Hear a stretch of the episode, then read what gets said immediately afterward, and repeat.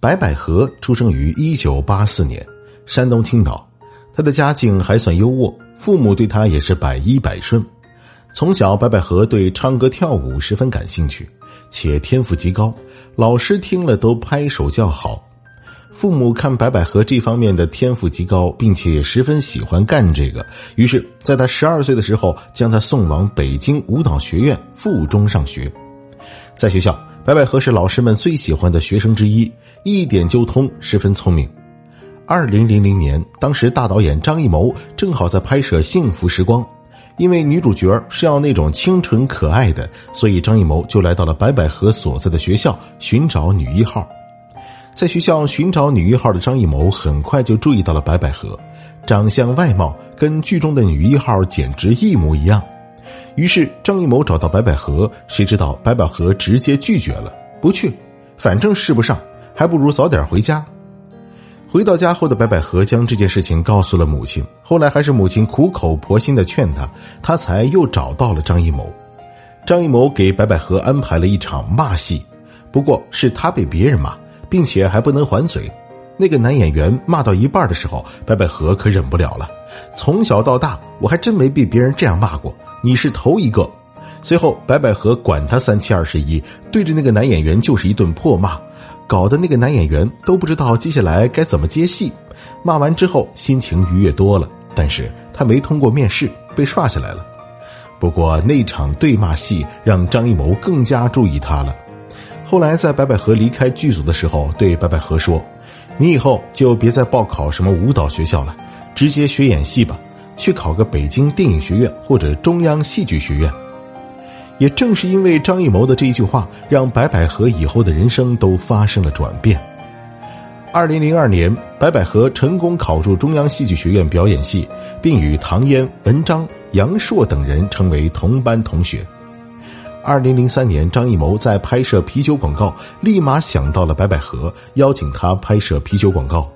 拍完广告后，张艺谋对白百合说道：“以后拍戏，女二号以下的角色都不要接，就说跟我合作过。”没多久，还在中戏读书的白百合就接到了人生中的第一部戏，与青春有关的日子。这一部戏的导演是叶京，改编王朔的小说，玩的就是心跳。在这部戏中，他遇到了自己的男人陈羽凡。这时的陈羽凡与胡海泉组成了羽泉组合，早已凭借《最美》被大众熟知。两人在剧组日久生情，走到了一起，没多久就结了婚。两年后，白百合生下儿子元宝。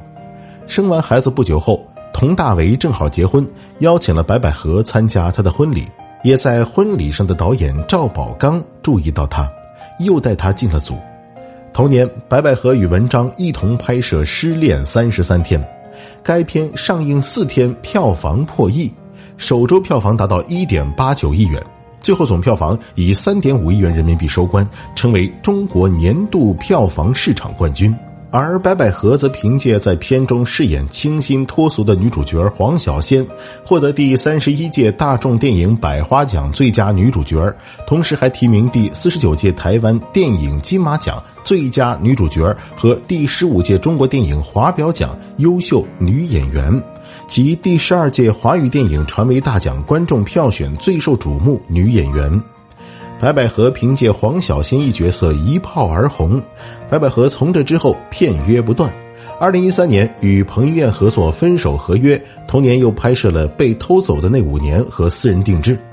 白百合凭借被偷走的那五年入围第十六届上海国际电影节最佳女演员，私人定制让她成功提名第十二届华鼎奖最佳女主角。二零一四年拍摄《整容日记》，二零一五年接连拍摄了《长大》《捉妖记》《滚蛋吧，肿瘤君》《恋爱中的城市》陪安东尼度过漫长岁月五部影视作品。如果不是感情上的问题弄得他声名狼藉，或许他在演艺上会有更大的成就的。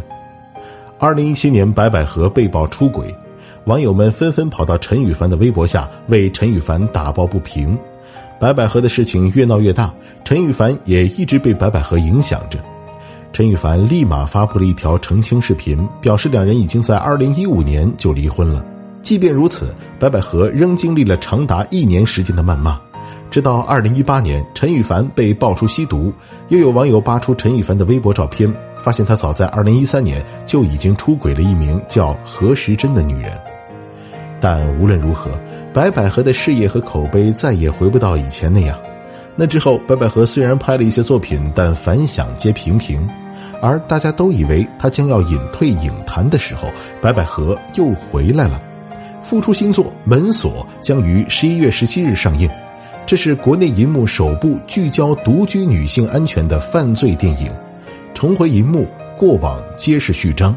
希望白百合能以作品重回大众视野，重回巅峰，凭借作品华丽转身。